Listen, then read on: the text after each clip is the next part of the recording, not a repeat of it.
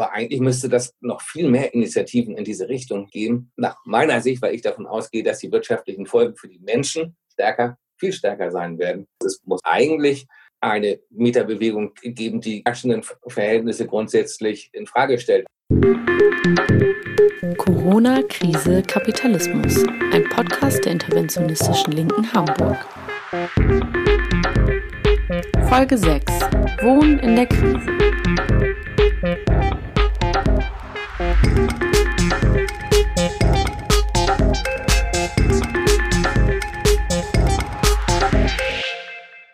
In unserem Podcast geht es um Klassenpolitik und Klassenverhältnisse in Zeiten der Corona-Krise. Wir wollen aufzeigen, welche Problemlagen einerseits und welche Initiativen andererseits es in diesem Feld gibt. Wir tun das, weil die Krise nicht alle gleichermaßen trifft und weil sie neue Formen der politischen Auseinandersetzung erfordert. Unser Blick richtet sich heute auf das Thema Wohnen. Im ersten Teil der Sendung beschäftigen wir uns mit Problemen wie Zahlungsschwierigkeiten, Kündigungen und Mieterhöhungen. Im Gespräch mit einem Anwalt aus der Mietrechtsberatung wollen wir mehr darüber erfahren, welche Probleme MieterInnen konkret haben. Anschließend geht es um das Thema Wohnungslosigkeit. Eine Aktivistin berichtet über solidarische Initiativen, die darauf zielen, illegalisierte Migrantinnen zu unterstützen, die wohnungslos geworden sind. Unsere dritte Gesprächspartnerin berichtet über Ansätze im Stadtteil, solidarisch mit der Mietproblematik umzugehen. Unsere heutige Folge geht also der Frage nach, was können Antworten von Mieterinnen und einer möglichen Mieterinnenbewegung auf die Krise sein.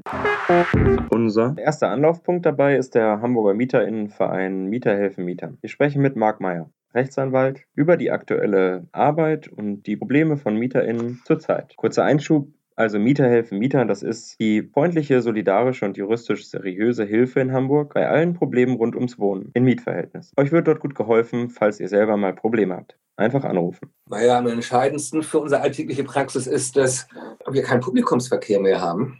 Und zwar überhaupt gar keinen. Das heißt, unsere Geschäftsstelle ist für Besucher geschlossen und wir sind Jetzt vor allem auf Online-Beratung, also dass man seine Unterlagen einscannt und mit Fragen versieht, per E-Mail an uns schickt oder eben per, per Telefonberatung umgestiegen und werden jetzt auch in Kürze, wahrscheinlich ein, zwei Wochen noch, über, über Videoberatungen anbieten. Das ist erstmal was, was, was ganz ungewöhnlich ist, ähm, was auch Menschen in Schwierigkeiten versetzt, die keinen Kopierer haben, keinen Drucker haben das hat viele praktische Schwierigkeiten ausgelöst bei Menschen, die nicht so internetaffin sind.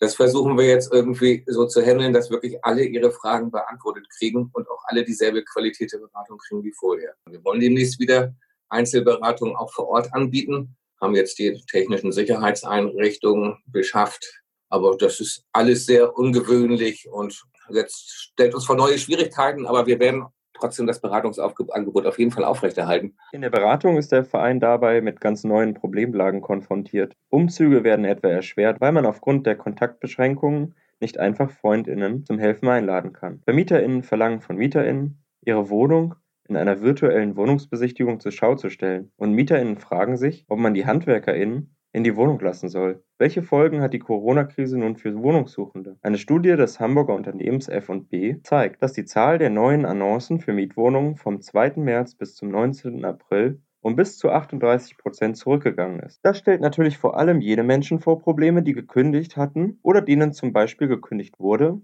die aber noch keine neue Wohnung gefunden hatten. Da melden sich tatsächlich relativ viele. Das hat ja die verschiedenen Ursachen. Entweder hat man selbst gekündigt in dem Optimismus, dass das klappt, oder man hat schon, was weiß ich, letztes Jahr in einem langjährigen Mietverhältnis eine Eigenbedarfskündigung gekriegt vom Vermieter, die rechtlich nicht anzugreifen ist, wo aber neun oder zwölf Monate Kündigungsfrist waren, die dummerweise jetzt im Juni ablaufen. Das ist natürlich ein Problem, weil der Mieter rein rechtlich natürlich gar nicht in dieser Wohnung verbleiben darf, die gekündigt ist. Andererseits der Wohnungsmarkt, und das beschreiben alle, sehr, sehr eng ist. Ne? Das heißt, die Angebote sind viel weniger geworden, das ist klar. Und das macht den Menschen natürlich Sorgen. Da können wir im Moment allen auch nur sagen, wenn du keine neue Wohnung hast, dann bleibst du in der alten. Es gibt ja keine andere Lösung, muss man mal ganz praktisch sagen. Und dann muss man das später ausfechten. Wir empfehlen den Mietern dann, die Mieten weiter zu bezahlen und das den Vermietern natürlich auch transparent zu machen, woran das liegt, dass man hier nicht sich den Kopf in den Sand steckt und nichts macht, sondern dass man sich bemüht hat, aber nicht weiterkommt. Das gravierendste Problem ist aber die Zahlungsunfähigkeit, die aufgrund Corona-bedingter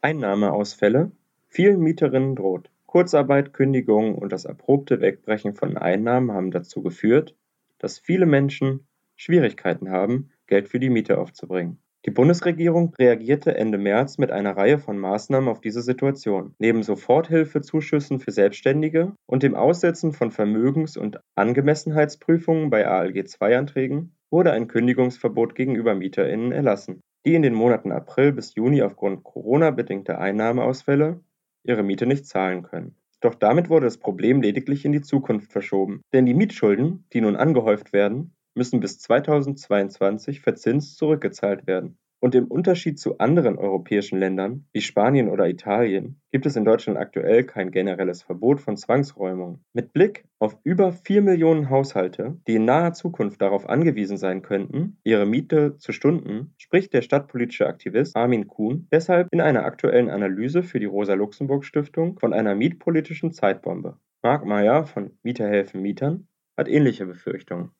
Dazu muss man wissen, das ist vielleicht mal ganz deutlich zu betonen, weil es gibt auch Menschen, die haben das etwas falsch verstanden. Man muss schon glaubhaft machen, dass die eigenen Zahlungsschwierigkeiten Corona-bedingt sind. Sonst gilt dieses Gesetz für die Leute nicht.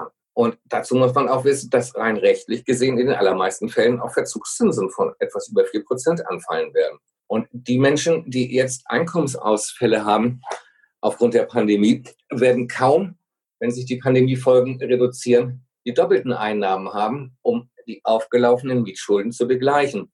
Das heißt, das Kündigungsrisiko bleibt durchaus bestehen, zumindest nach der bis jetzigen Rechtslage. Es ist auch so, dass tatsächlich Klagen eingereicht werden können und Maßnahmen von den Vermietern ergriffen werden können. Es wird nur quasi im Moment deutlich gesagt, solche Kündigungen werden nicht wirksam sein am Ende, wenn das innerhalb von zwei Jahren zurückbezahlt wird, verzinst.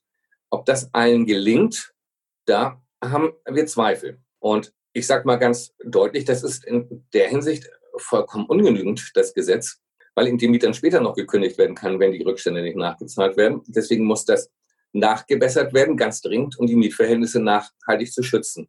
Inwieweit lassen sich nun in Hamburg bereits solche Probleme für MieterInnen ausmachen? Laut einer Umfrage der Immobilienverbände aus der ersten Aprilhälfte sind in knapp 2500 Fällen Wohnungsmieten als Folge Corona-bedingter Einnahmeausfälle ausgefallen und damit knapp unter einem Prozent aller Wohnungsmieten. Dagegen ist der Gewerbebereich mit dem Ausfall von 17 Prozent aller Gewerbemieten deutlich stärker betroffen. Auch wenn die Zahlen ausgefallener Wohnungsmieten noch vergleichsweise gering erscheinen, warnt Marc Meyer vor voreiligen Schlüssen. Kündigung können wir so noch nicht beschreiben, dass es da einen Anstieg gegeben hat jetzt. Erstens gibt es da natürlich auch die gesetzliche Vorschrift und zweitens wird jetzt erst in drei Tagen die zweite Corona-Miete fällig sozusagen. Das heißt, so große Mietausfälle können bei Vermietern noch gar nicht aufgetreten sein. Erst jetzt fällt die zweite Miete an unter Corona. Wir rechnen damit, dass, dass es da auch zu Problemen kommen wird, dass tatsächlich Menschen Kündigung kriegen und man dem Vermieter dann erläutern muss, dass das so nicht geht. Ansonsten ist es so, dass erschreckend viele Mieterhöhungen nach wie vor im Rennen sind. Das muss man ganz deutlich sagen.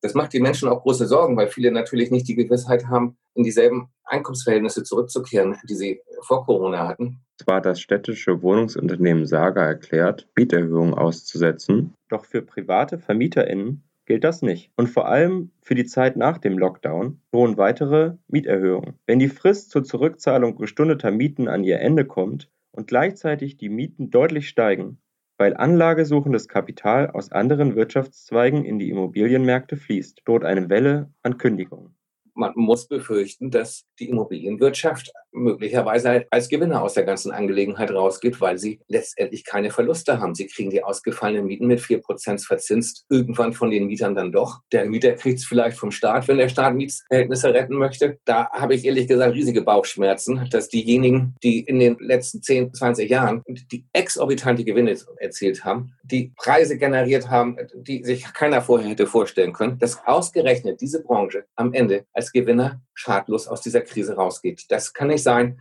dass genau diese, dieser Wirtschaftszweig an den sozialen Lasten, die diese Krise ganz tief in dieser Gesellschaft hinterlassen wird, nicht beteiligt wird. Vor diesem Hintergrund haben 150 WissenschaftlerInnen aus dem Feld der Stadtforschung bereits Ende März einen offenen Brief verfasst, in dem sie fordern, Mietschulden zu erlassen und Immobilienunternehmen an den Kosten der Corona-Krise zu beteiligen.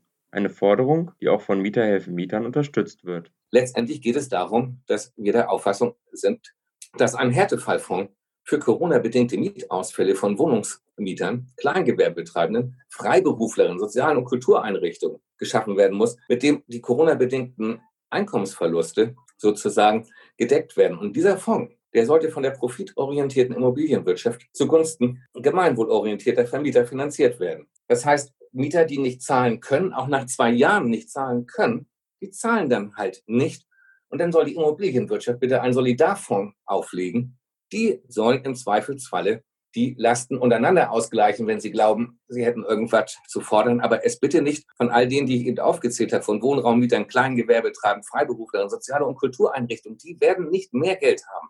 Die werden, wenn alles gut läuft, am Ende der Pandemiefolgen vielleicht wieder die Einkünfte erzielen können, die sie vorher erzielt haben. Aber sie werden keine Einkünfte erzielen, die die äh, vielen Monate Mietschulden quasi auffängt. Und es kann nicht sein, dass diese Menschen und auch Einrichtungen und sozialen Projekte, dass alle in, in der Existenz gefährdet bleiben, auch lange nach der Pandemie und nur die Immobilienwirtschaft weitermacht. Welche Ansatzpunkte gibt es also für soziale Bewegungen, der Immobilienwirtschaft mal einen Strich durch die Rechnung zu machen? In Ländern wie Spanien und den USA haben AktivistInnen in den letzten Wochen große Mietstreikbewegungen initiiert. Doch in diesen Ländern hat die Arbeitslosigkeit im Unterschied zu Deutschland deutlich größere Ausmaße erreicht. Hinzu kommt, dass sich beispielsweise in Spanien bereits in der Krise vor zehn Jahren größere Zusammenschlüsse von MieterInnen und auch WohnungseigentümerInnen, die von Zwangsräumung bedroht waren, gebildet hatte, auf denen nun aufgebaut werden kann. Die Voraussetzungen in deutschen Städten sind andere. Es wird ja nach wie vor versucht, alles zu befrieden. Also diese Angebote, die jetzt auch gemacht werden, von wegen Miete kann gestundet werden oder naja, ihr könnt ja alle zum Jobcenter gehen, da wird jetzt auch Vermögen nicht mehr geprüft. Die sind halt klassische Instrumente, irgendwie ja auch Leute zu befrieden und ruhig zu halten ich habe das Gefühl, wir sind gar nicht auch so in der Bewegung. Wir sind gar nicht an so einem Punkt, dass man so einen Mietstreik irgendwie mal eben vom Zaun brechen könnte. Also ich glaube, unsere Aufgabe kann nur maximal sein, dass wir uns möglichst stark vernetzen und eine Stärke entwickeln, aus der wir vielleicht bei der nächsten Pandemie, die vermutlich ja ankommt, oder auch bei der nächsten Welle schon so gestärkt sind, dass wir dann einen Mietenstreik doch noch schaffen könnten betont Tina von Wilhelmsburg solidarisch, eine Initiative, die südlich der Elbe versucht, Miet- und Jobprobleme kollektiv zu bearbeiten. Später werden wir darauf zurückkommen, mit welchen Ansätzen sie das Thema bearbeitet. Besonders trifft die Corona-Krise diejenigen, die auf dem Wohnungsmarkt eh schon an der untersten Stufe der Hierarchie stehen oder sogar überhaupt gar keine Wohnung haben. Sei es Wohnungslose mit oder ohne deutschen Pass oder Menschen, die im Zuge der Krise nicht nur ihre Arbeit, sondern gleich auch noch ihre Wohnung verloren haben. Wir sprachen darüber mit Mark, die in der Supportstruktur für die Gruppe Lampedusa in Hamburg und in der Schlafplatzbörse für Homeless und Non-Legal Refugees aktiv ist. Es ging Mitte März los als uns viele Leute auch von Lampedusa in Hamburg und aber auch Leute von der Gruppe Kankilin, das ist diese Gruppe selbstorganisierte Geflüchtete auf St. Pauli, angesprochen haben, dass sie langsam ihre Jobs verlieren. Und zwar nicht legale Jobs äh, in Restaurants, in Hotels, vor allem in der Reinigung von Hotels, zum Teil aber auch auf dem Bau. Und dass sie davor die ganze Zeit ähm, eben in diesen prekären, auch nicht legalen Wohnungen gewohnt haben, häufig mindestens zu viert in einem Raum. Und da aber trotz allem, dass sie zu viert auf einem Raum lebten oder leben, ähm, an die 250 bis 400 Euro pro Kopf bezahlen müssen, um dort irgendwie übernachten und sein zu können. Und es fing halt da schon an, dass ähm, die Restaurants ja immer weniger Besucherinnen oder Kunden hatten. Und die ersten, die halt das gespürt haben, sind die ganzen Leute, die, die Tellerwäscher, die Menschen, die in den Küchen nicht legal gearbeitet haben und die sowieso so von der Hand in den Mund gelebt haben. Und dann ähm, war für sie schon absehbar, dass sie richtig Stress bekommen mit ihren Vermietern. Und das andere war, dass diese nicht legalen Wohnräume, die ja auch manchmal geht das ja auch so durch die Presse, dass die so hochgenommen werden. Das hat man ja manchmal gesehen, wo so, ähm, so Räume mit Doppelstockbetten, wo acht Leute in einem Raum sind, dass ähm, die Leute, die das vermieten, das läuft ja auch alles in so einem Graubereich, nicht wirklich legal, auch gemerkt haben, dass die Polizei immer mehr guckt, wie viele Leute da eigentlich ein- und ausgehen und die das auch viel weiter reglementiert haben und da einfach auch schon sehr früh, so Anfang, also Mitte März angefangen haben, Leute sozusagen rauszuschmeißen. Ein Teil der derart Betroffenen ist aktiv in der selbstorganisierten Gruppe Lampedusa in Hamburg, die seit 2013 um Bleiberecht und Arbeitserlaubnis kämpft. Als Anlaufpunkt diente der Gruppe sieben Jahre lang ein Zelt am Steindamm in unmittelbarer Nähe des Hauptbahnhofs, das dort als Dauermahnwache angemeldet war. Am 26. März ließ der Senat das Zelt unter dem Vorwand des Infektionsschutzes von der Polizei entfernen. Für die Aktivistinnen Anlass zum Protest. Mit Verweis auf die Einquartierung von Wohnungslosen in Hotels in Frankreich und Großbritannien fordern auch AktivistInnen der Lampedusa-Gruppe Open the Hotels. We fight against coronavirus, but together we build a solidarity to everyone and to support each other. It's not have to be migrant refugees or the homeless. It can be also European, German, or Fran- France people, or anywhere people who are in Germany or everywhere in the world come together, make a big solidarity, take your brother and sister to the accommodation place before they will be affected. But we have to put pressure to our state. We have to put a pressure to our government. We have to push a pressure from our authorities to open the hotels, to open the accommodation place for the migrant, for the homeless people. Betont Ali von der Gruppe Lampedusa in einem Video, das sich im März in den sozialen Medien verbreitete. In der folgenden Zeit schlossen sich weitere Initiativen der Forderung an, vom Café Exil über Asmaras World bis hin zum Medibüro. Mitte April ging das Bündnis mit der Forderung Open the Hotels an die Öffentlichkeit. Mit dabei war auch ein Hotel, das sich bereit erklärte, ihre Zimmer für Wohnungslose zu öffnen. Parallel hatten auch Wohlfahrtsverbände wie die Diakonie oder das Straßenmagazin Hinz und Kunz in eine ähnliche Richtung gearbeitet und ein Hamburger Unternehmen dafür gewonnen, mit einer Großspende 250 Hotelplätze zu finanzieren. Doch die Sozialbehörde zeigt sich störrisch. Wir setzen nicht auf diese Lösung und das haben wir auch in Zukunft nicht vor, wurde ein Behördensprecher in der Presse zitiert. Stattdessen verwies man auf bestehende Gemeinschaftsunterkünfte, Unterkünfte somit, in denen die Ansteckungsgefahr deutlich größer ist. Dann haben wir angefangen, das im, erstmal im Freundinnenkreis zu spreaden, also zu zu suchen und zu sagen, hier, wir suchen Leute, wir suchen Schlafplätze für Homeless Refugees. Das ging dann sehr schnell, ähm, dass das halt immer mehr Leute wurden, die einen Schlafplatz brauchten. Dann haben wir das auch so per kleine Videos über Instagram, WhatsApp und was man da so macht, also sogenannte Social Media, das verbreitet, haben halt eine Telefonnummer und eine E-Mail-Adresse, wo man sich melden kann und wo sich Leute dann gemeldet haben gesagt haben, ja, das würden wir machen. Wir würden euch den Schlaf irgendwie unsere Wohnung zum Beispiel geben, weil wir sind gerade eh auf dem Land mit unseren Kindern. Oder wir räumen unsere Wohnung frei. Wir ziehen als WG geschlossen in unsere Nachbar-WG. Ähm, und ihr könnt erstmal unsere WG haben. Also sehr, sehr tolle Leute sind da, haben, da, haben sich gemeldet und haben, ohne uns zu kennen und ohne die Leute zu kennen, gesagt, ja, bitte, hier könnt ihr, hier könnt ihr sein. Wir haben eine Struktur aufgebaut. Wir haben ein Patensystem, haben wir es genannt, und man kann es auch Kontaktpersonensystem nennen. Es sind halt jetzt inzwischen so an die 25, fast 30 Orte. Also zum Teil auch Orte, die jetzt inzwischen schon gar nicht mehr die einfach schon mal drei Wochen waren, jetzt schon abgelaufen sind.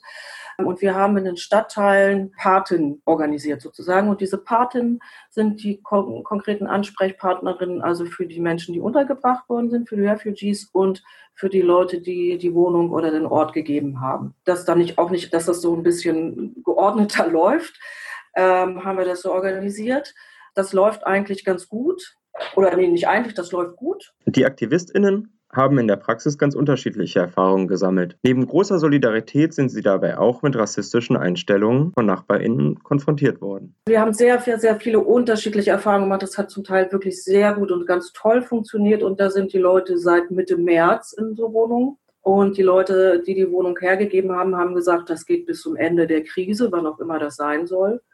Also das ist jetzt natürlich die Frage. Also zwei Wohnungen haben wir leider verloren, weil aufmerksame deutsche, glaube deutsche Nachbarinnen, obwohl sie Bescheid wussten, die Polizei gerufen haben, um der Polizei zu sagen, da sind schwarze Menschen im Haus und die kennen sie gar nicht und die brechen da bestimmt ein. Und dann ist die Polizei in der Nacht angerückt und hat da die Leute verängstigt. Und die Wohnung mussten wir dann eben leider auch aufgeben, weil wir sprechen ja von Leuten, die hier ähm, in, sehr, in sehr prekären Status in Deutschland sind. Das war eine krasse Erfahrung, weil das war, waren zwei Wohnungen, wo wir dachten, super, eben auch so Leute, die gesagt haben, hier, ihr könnt die Wohnung haben, solange ihr wollt, ähm, solange es gebraucht wird. Und dann mussten wir die leider aufgeben.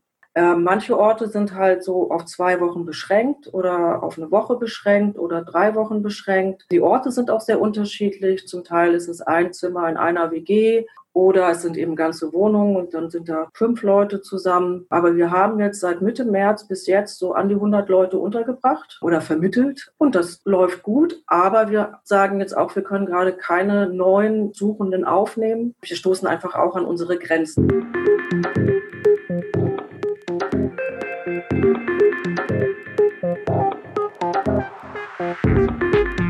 Für die AktivistInnen der Schlafplatzbörse und der Kampagne Open the Hotels war die konkrete Notlage wohnungslos gewordener Geflüchteter der Ausgangspunkt, aktiv zu werden. In Wilhelmsburg machen sich nach Beginn der Pandemie stadtpolitische Aktivistinnen Gedanken darum, welche Folgen Einkommensausfälle auf ihre eigene Miet- und Wohnungssituation haben könnte. Wir sprechen mit Tina von Wilhelmsburg Solidarisch. Bei ihrem öffentlich beworbenen Anlaufpunkt werden individuelle Probleme auf der Arbeit mit der Behörde oder VermieterInnen kollektiv diskutiert und bearbeitet. Wir haben tatsächlich angefangen, darüber zu sprechen, weil ich selber relativ am Anfang von der Zeit von Corona meinen Job verloren habe, beziehungsweise klar war, ich werde in meinem Job gerade nicht weiterarbeiten können und erstmal war gar nicht klar, was passiert da. Ich habe mir relativ schnell Sorgen darum gemacht, dass tatsächlich einfach auch der ganze Betrieb pleite gehen könnte, weil das nicht so unrealistisch war. Und ähm, von der Situation ausgehend dachte ich, ups, das wird wahrscheinlich vielen Leuten so gehen. Was ist denn jetzt hier eigentlich vor allen Dingen mit der Miete? weil ich glaube, dieses ganze Thema Miete in Hamburg einfach das ist, was den meisten Leuten sofort Schiss macht. Irgendwie futtern kann man sich ähm, immer noch bei Freunden irgendwo was holen oder von der Tafel, ähm, aber aus der Wohnung fliegen heißt ja im Zweifelsfall nicht so schnell eine Ersatzwohnung finden wegen dem ziemlich beschissenen Hamburger Wohnungsmarkt. Und ziemlich schnell war die Idee im Raum, dass wir dachten, hm, was könnte irgendwie so eine realpolitische Forderung sein, mit der man vielleicht durchkommt. Also Vermieter wollen nicht auf Geld verzichten, von dem sie glauben, dass sie es brauchen. Also vielleicht sowas wie 50 Prozent der Netto-Kaltmiete nur noch zu zahlen, dachten wir, ist voll die realpolitische Forderung und haben das bei unserem eigenen Vermieter angefangen. Das ist ein Privatvermieter dann habe ich mit dem telefoniert und verhandelt und geemailt und dann war relativ schnell klar, dass auch wenn er sonst bei Verhandlungen sich auf ziemlich viel einlässt, er sofort geblockt hat. Angesichts fehlender Durchsetzungsmacht ging es dabei deshalb zunächst darum, mit mehr betroffenen MieterInnen in Kontakt zu kommen. Die Aktiven von Wilhelmsburg Solidarisch starteten deshalb eine Umfrage in ihrem Viertel. Und an einem der ersten Corona-Anlaufpunkte waren wir eben einige, die über dieses Mietenthema sprechen wollten und haben dann gesagt, lass doch einfach mal alle äh, in den Häusern, in denen wir wohnen oder in den Häusern gegenüber, einfach mal so lose Gespräche über die sozialen Situationen führen. Zumal ja auch relativ am Anfang diese ganzen Gruppen, die ja jetzt auch alle irgendwie solidarisch XY-Stadtteilgruppen heißen, angefangen haben, sich um sowas wie Einkaufshilfe in der Nachbarschaft und Hundegassi führen zu kümmern. Und insofern dachten wir, okay, das, was wir eh machen und können, unser Beitrag ist ja eher in Bezug auf so die sozialen, ähm, ja, bürokratischen oder wirtschaftlichen Fragen nochmal mehr einzugehen. Und in dem Feld wollten wir dann eben auch bleiben und dazu mal mehr Wissen sammeln und haben dann äh, vereinzelt eben in Häusern geklingelt und sind konkret mit Leuten darüber ins Gespräch gekommen und haben dann ähm, angefangen, einerseits diese Fragebögen uns zu überlegen, wo wir eben gesagt haben, manchen Leuten fällt es nicht so leicht, einfach so ins Gespräch mit ihren Nachbarinnen zu kommen. Äh, vielleicht ist das für Leute eine Hilfestellung, so einen Fragebogen zu haben, an dem man sich stützen könnte, wo es um sowas geht wie hey, liebe Nachbarin, ich wohne irgendwie bei dir gegenüber. Was ist eigentlich gerade so bei dir Corona-mäßig los? Wie ist so bei dir mit äh, der Frage von Geld und kannst du deine Miete zahlen? Wodurch hast du Geldausfälle und ähm, hast du Lust, weiter im Kontakt zu dem Thema zu sein oder Lust, gemeinsam mit deinen Vermietern in Verhandlungen zu gehen? Und der ist aber nicht als so ein Briefkastenfragebogen gedacht, weil wir relativ sicher sind, dass die meisten Leute nicht auf Fragebögen in Briefkasten unbedingt antworten, sondern als so ein Zettel, der eine Stütze ist, um eben einfach auch klingeln zu gehen. Ja, klar, alles schön mit Abstand und so. Ähm, und haben dann auch einen Flyer gemacht, den wir an die Haustüren geklebt haben, an den Häusern, wo wir hingegangen sind, ähm, mit so einem kurzen Text von wegen, wir haben äh, lange genug unser bisschen Geld für die Miete zusammengekratzt. Äh, jetzt ist es so knapp, dass wir kein, keine Lust mehr da, da haben und das nicht einsehen. Und äh, jetzt sind wir vielleicht mal dran zu sagen, stopp, es reicht. Äh, wenn euch das auch so geht, ähm, gibt es zwei Möglichkeiten. Entweder ihr könnt, äh, es macht für euch Sinn, vielleicht Geld beim Jobcenter oder so zu beantragen. Wenn ihr dabei Support braucht, meldet euch gerne bei Wilhelmsburg Solidarisch. Oder wenn ihr Lust habt, ähm, in Verhandlungen über die Mieten zu gehen, dann gibt es hier gerade eine neue AG, meldet euch doch gerne auch da und bei Wilhelmsburg solidarisch. Genau, und die Flyer haben wir dann an die Türen geklebt und diese Gespräche gemacht. Ungefähr die Hälfte der Leute war so, hä, wer seid ihr? Warum fragt ihr sowas?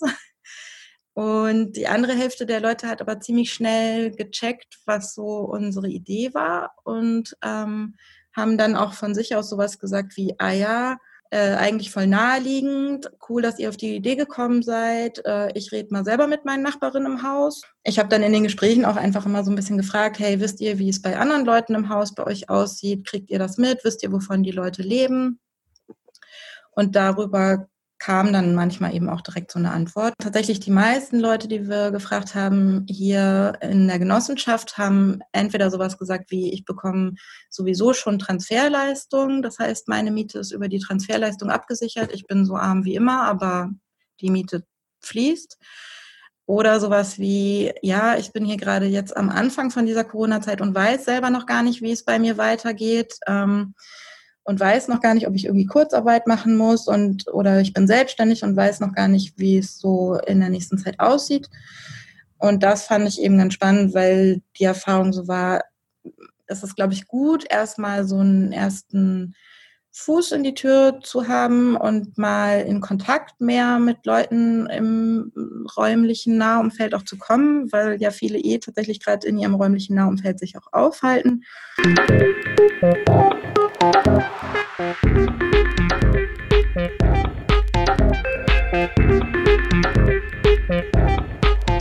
Eine Krise bietet immer auch die Möglichkeit, über alternative gesellschaftliche Modelle nachzudenken, auch mit Blick auf den Wohnungsbereich. Der bereits zitierte Armin Kuhn schlägt etwa vor, die Krise als Einstieg in einen nicht profitorientierten Wohnungssektor zu nutzen. Neben einem Mietendeckel in allen Bundesländern müssten große Wohnungskonzerne, deren Geschäftsmodell nur darauf ausgelegt ist, Profite aus Wohnungen zu erwirtschaften, vergesellschaftet werden. Doch wie kommen wir da nun hin? Ein erster Schritt wurde von beiden Hamburger Mieterinnenvereinen begangen, die bereits vor der Corona-Krise zwei Volksinitiativen gestartet hatten.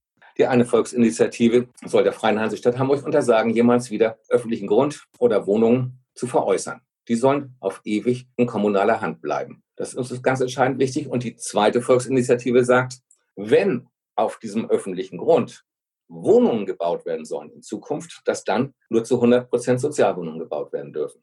Volksinitiative selber. Initiativen sind in der ersten Februarwoche offiziell gestartet worden. Und wir haben eigentlich richtig gesammelt, nur vier Wochen und davon die meiste Zeit im Hamburger Wahlkampf bis Anfang März. Dann sind die Hamburger Schulferien losgegangen und dann ist der Shutdown Corona-mäßig gekommen. Das heißt, faktisch haben wir eigentlich nur vier, fünf Wochen bisher gesammelt. Seitdem ruht alles. Und die Frist läuft Anfang August aus, in der ersten Augustwoche, da wir in der ersten Februarwoche angefangen haben, sechs Monate.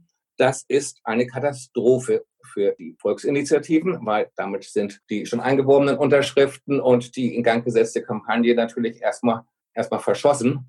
Angesichts des Lockdowns stehen die Mieterinnenvereine also vor dem Problem, keine Unterschriften mehr sammeln zu können. Es folgten Verhandlungen mit dem Hamburger Senat, der am 6. Mai entschied, die sechsmonatige Frist für das Sammeln von Unterschriften vorläufig auszusetzen. Doch gilt diese Aussetzung erst 30 Tage nach dem Lockdown, sodass den Volksinitiativen ein Monat möglicher Sammelzeit gestohlen wird. Der Weg über das plebiszitäre Element einer Volksinitiative kann aber nur ein Baustein sein in einer sozialen Bewegung von MieterInnen. Notwendig ist vor allem der Zusammenschluss Betroffener, die kollektive Organisierung und das gemeinsame Einstehen für die eigenen Rechte und gegen die Gewinninteressen der Immobilienwirtschaft. Eigentlich wäre es wichtig, eine, dass eine Mietenbewegung entsteht, die vielleicht die Fragen mal grundsätzlicher stellt als bisher. Aber eigentlich müsste das noch viel mehr Initiativen in diese Richtung geben. Nach meiner Sicht, weil ich davon ausgehe, dass die wirtschaftlichen Folgen für die Menschen stärker viel stärker sein werden, gerade in Großstädten, als es, als es für die Immobilienwirtschaft sein muss. Es muss eigentlich eine Mieterbewegung geben, die die herrschenden Verhältnisse grundsätzlich in Frage stellt. Letztendlich muss, muss die Position der Mieter gestärkt werden und man muss die Immobilienwirtschaft mehr in ihre Schranken weisen.